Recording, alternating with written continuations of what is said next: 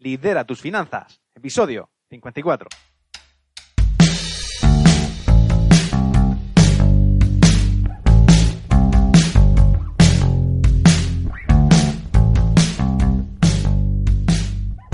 Bienvenidos al episodio 54 del podcast Lidera tus finanzas, donde te voy a contar las 5 mejores formas de usar tu flujo de caja personal como emprendedor. Lo que vamos a ver realmente es qué es el flujo de caja personal, por si no lo sabías, cómo hacer un flujo de caja personal en Excel, las dos estrategias que necesitas para aumentar tu flujo de caja personal y esas cinco formas o esas cinco maneras de usarlo, de usar ese flujo de caja personal como emprendedor. Bueno, yo soy Ari Nerja, soy autor de dos libros, Libertad Personal y Financiera y El Arte de Llegar a Fin de Mes, y mentor en finanzas personales. Mi misión es ayudar a solopreneurs, es decir, profesionales independientes, coaches, abogados, asesores, es decir, gente cuyos finanzas personales son las mismas que las finanzas corporativas, a que sean más productivos y que tengan éxito en sus negocios personales a través de una gestión correcta y adecuada de las finanzas personales. Y antes de comentar, quiero recordarte que puedes descargarte la plantilla en Excel que yo mismo uso para gestionar mis finanzas. Solamente tienes que ir a adrinerja.com barra podcast barra plantilla. Te dejo el enlace en la descripción. Bueno, y este podcast viene al caso porque hay estadísticas que dicen que el 75% de las personas en España les cuesta llegar a fin de mes y este dato se puede extender a muchos países del resto del mundo. Y eso, además del impacto que tiene en tus finanzas, también tiene un impacto a nivel personal, profesional y emocional. Porque mucha gente que a lo mejor está en un trabajo que no quiere, que no le gusta, teme a cambiar de trabajo o teme a emprender, teme a esa reinvención por el hecho de que no tiene las espaldas cubiertas por el hecho de que siente que no tiene seguridad financiera, porque al fin y al cabo las finanzas personales no son solo finanzas personales y aquí atañen, aparte de nosotros, a nuestras familias, hijos, mujeres, padres. Entonces, no queremos dar ese paso en falso y es lo que hace, lo que retiene a mucha gente de emprender. A la vez, para aquellos que emprenden, también provoca que fracasen, el fracaso de muchos emprendedores, por el hecho de que si no tienen unas finanzas sólidas, lo más seguro es que en el inicio, sobre todo cuando es más costoso emprender porque no tienes un flujo constante de ingresos de clientes, entonces puede ser que desistas porque necesites cubrir tus necesidades básicas y el no tener unas finanzas saneadas no te permite llevar a cabo, no te permite dejar que tu negocio madure lo suficiente para que se sostenga él solo. Pero lo peor que, que pasa en este caso con estos datos es que muchas personas, yo creo que la mayoría, no entienden cómo llegan a esa situación, a la situación en la que no llegan a fin de mes. Y esto se debe, sobre todo, a que hay un desconocimiento de cómo gestionar el dinero. Esto es verdad que todo el mundo dice que puede ser o debe ser una asignatura obligatoria en la educación, pero hoy en día la realidad es que no está. Pero bueno, lo cierto es que si tú no lo aprendiste hace 20, 30, 40 años, es el momento de que lo hagas hoy. Porque bueno, lo más seguro es que te queden muchos años de vida y tú decides cómo quieres pasarlos, con desconocimiento o con conocimiento de causa. La realidad es que muchos desconocen indicadores básicos que hay que tener en cuenta, cómo gestionar el, dinero, porque eso te va a ayudar a tomar mejores decisiones que van a mejorar tu economía personal y familiar. Y una manera de empezar a acercarse a las finanzas personales puede ser calculando tu flujo de caja personal, que es algo muy sencillo, es algo que todos vemos, pero que poca gente hace. Este es un punto de partida óptimo por el que empezar y que te va a permitir afianzar y hacer muchos cambios y darte cuenta de muchos hábitos y comportamientos que tienes que te perjudican más que te benefician en tu aspecto personal y financiero sobre todo. Además, te permite que veas la evolución mes tras mes de cómo evolucionan tus finanzas y así vas a poder ver qué tienes que hacer o qué tienes que dejar de hacer para que mejore. Y ahora voy a hablarte sobre qué es el flujo de caja personal. Esto es muy sencillo. Básicamente lo que mide es eh, cómo se mueve el dinero en tu bolsillo, cómo entra y cómo sale el dinero, es decir, cuánto entra y cuánto sale. Simplemente mide eso. Y tienes tres posibles resultados. El primero es que tengas un déficit, es decir, que tus gastos sean superiores a tus ingresos.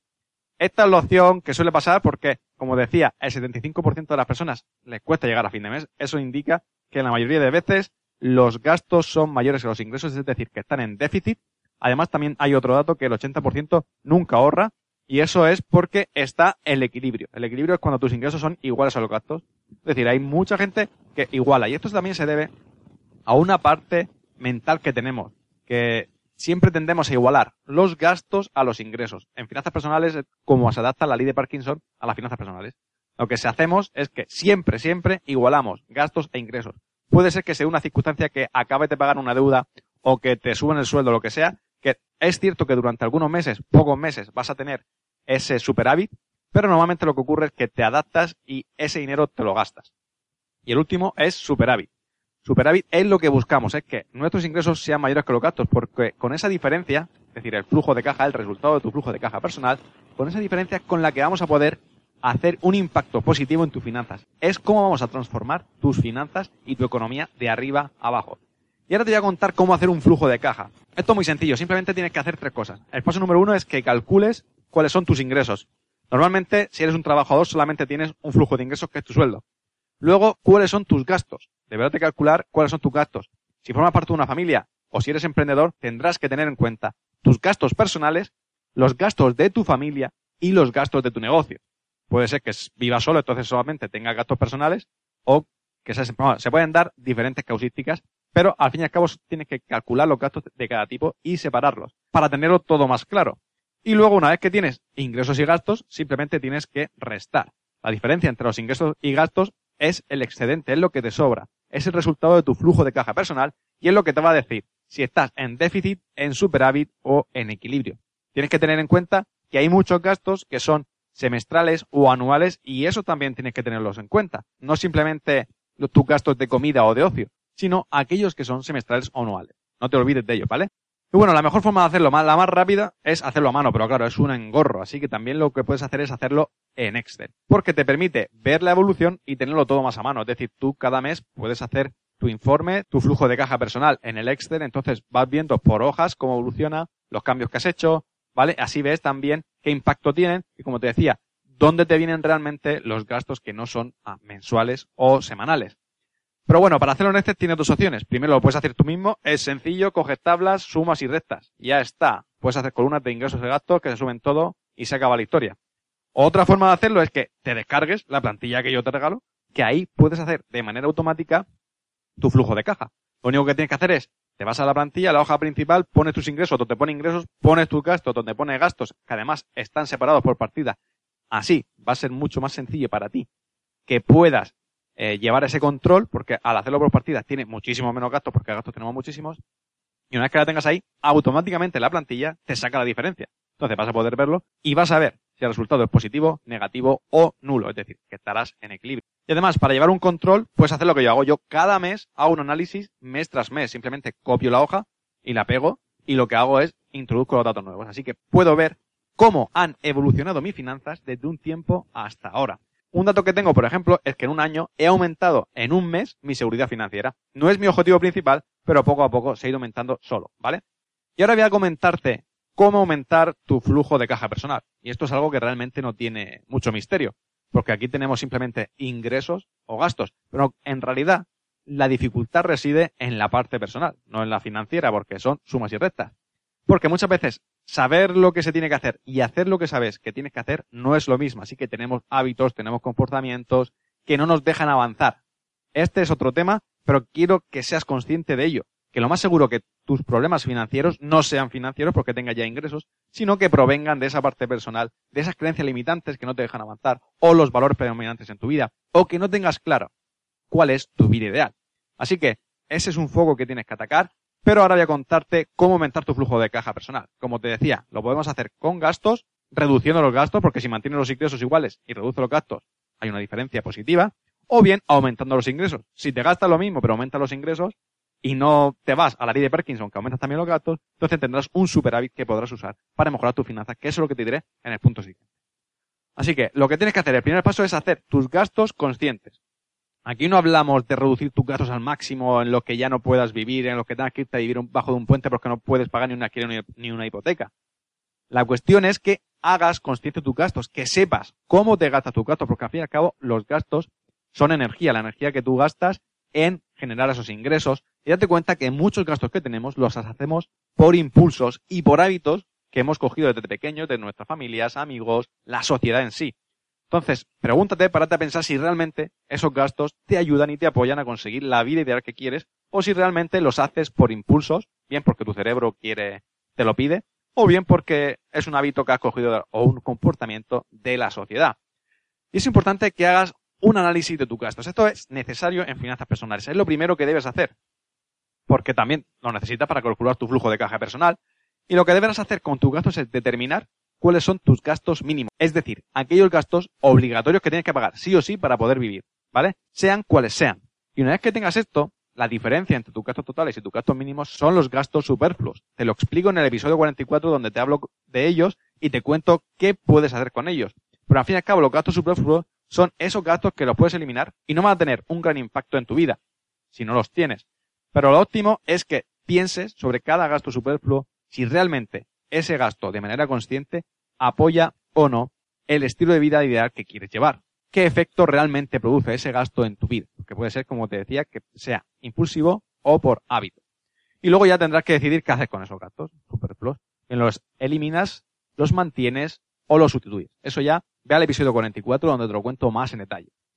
Pero bueno, una vez que ya has recogido todos tus gastos, has dicho cuáles son mínimos, cuáles son superfluos, ya has decidido cuáles vas a eliminar, ya tendrás ahí un flujo de caja positivo que se ha generado, un excedente positivo.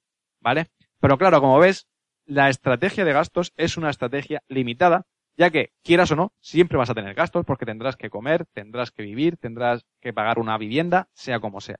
¿Vale? Así que al fin y al cabo, esta estrategia es limitada y por eso hay que pasar a la estrategia de ingresos, es decir, aumentar los ingresos. Aquí voy a diferenciar dos partes, si trabajas por cuenta ajena o si bien tienes tu propio negocio personal. Por tanto, si trabajas por cuenta ajena, es decir, eres un trabajador, lo que tienes que hacer es intentar aumentar tu sueldo. Por ejemplo, trabajando horas extra. Eso, si te lo permite tu empresa, pues intenta trabajar horas extra. Esto no es una estrategia a largo plazo, sino a corto plazo para generar un superávit y eso usarlo para los motivos que veremos al final, ¿vale? También puedes pedir un aumento de sueldo. Muchas veces no se da, pero tienes que tener en cuenta una cosa, que para medir un aumento de sueldo, primero tú tienes que aumentar tu valor dentro de la empresa, porque si no, nunca se va a justificar, ¿vale? Luego, pedir un ascenso o buscar un ascenso. Si tienes la posibilidad, asciende en tu empresa porque normalmente al ascender tu sueldo sube. O también lo que puedes hacer es cambiar de empresa.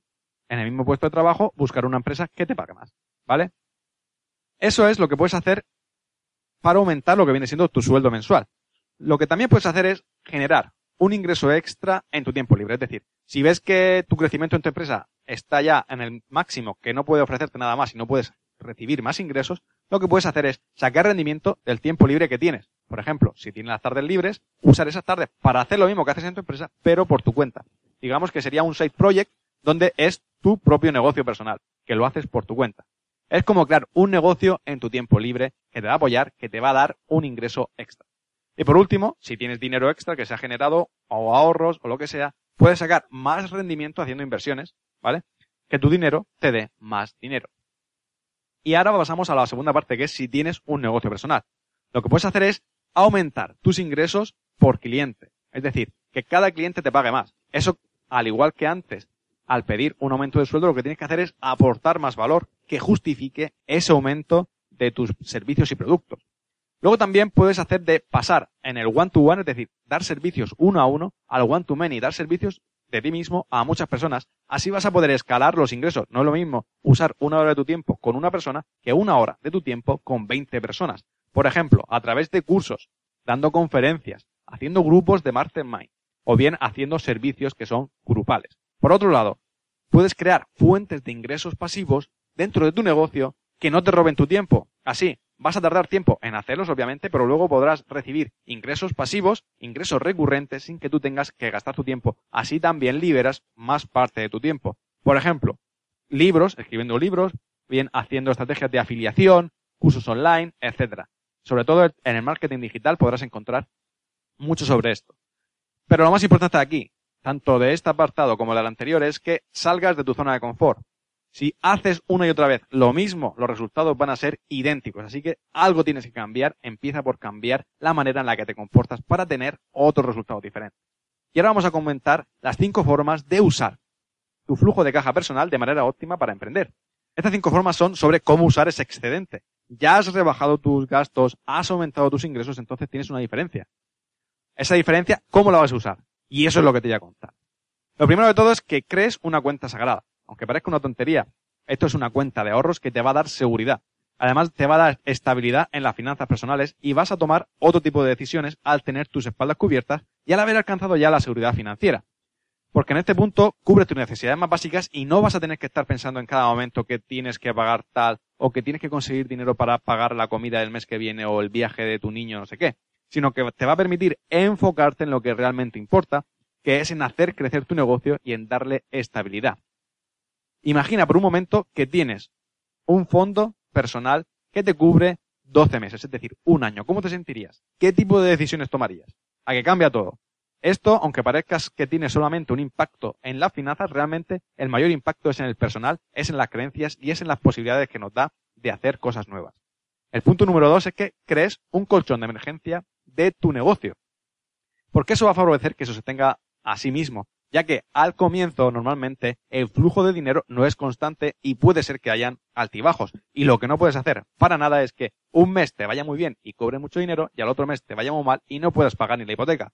Lo que tienes que hacer es crear un fondo de emergencia personal de tu negocio que te va a permitir que tu negocio aguante durante un tiempo y que le permita crecer a él solo sin tú entrometerte.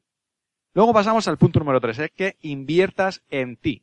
Y es que cuando tienes un negocio personal o quieres tenerlo o quieres emprender, tú y tu empresa sois absolutamente lo mismo. Entonces, el crecimiento de tu empresa va a depender de tu crecimiento. Cuando digo que inviertas en ti, me refiero a que inviertas en formación, que no pares de formarte, en cualquier aspecto, y en mentoría, es decir, contratar mentores, gente que te pueda ayudar para mejorar en un cualquier punto concreto, porque eso te va a dar un salto cualitativo muy grande, ¿vale?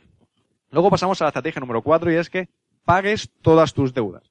Uno de los mayores problemas que causa el estrés financiero viene dado por las deudas. ¿vale? Porque las deudas no nos dejan dormir, estamos siempre pensando, tenemos que pagar esa deuda sí o sí a final de mes o a principio de mes, cuando sea. Entonces es algo que nos retiene muchas veces. Y si alguna vez has sufrido estrés, ya sabes cuáles son los síntomas. Al fin y al cabo repercute en tu productividad y te saca un poco de esa mentalidad que tienes que tener porque estás centrado en pagar esas deudas en vez de estar centrado, como te decía antes, en resolver tu estado, en hacer que tu empresa eh, crezca y se estabilice y tenga un flujo constante de ingresos. Además, mejora tu productividad, eso dalo por absoluto, porque si duermes mejor por las noches, es decir, las dudas te quiten el sueño y comienzas a dormir mejor por las noches, descansar mejor, tu productividad va a aumentar a lo largo del día. La quinta forma es que arriesgues una parte de tu dinero, pero con calma.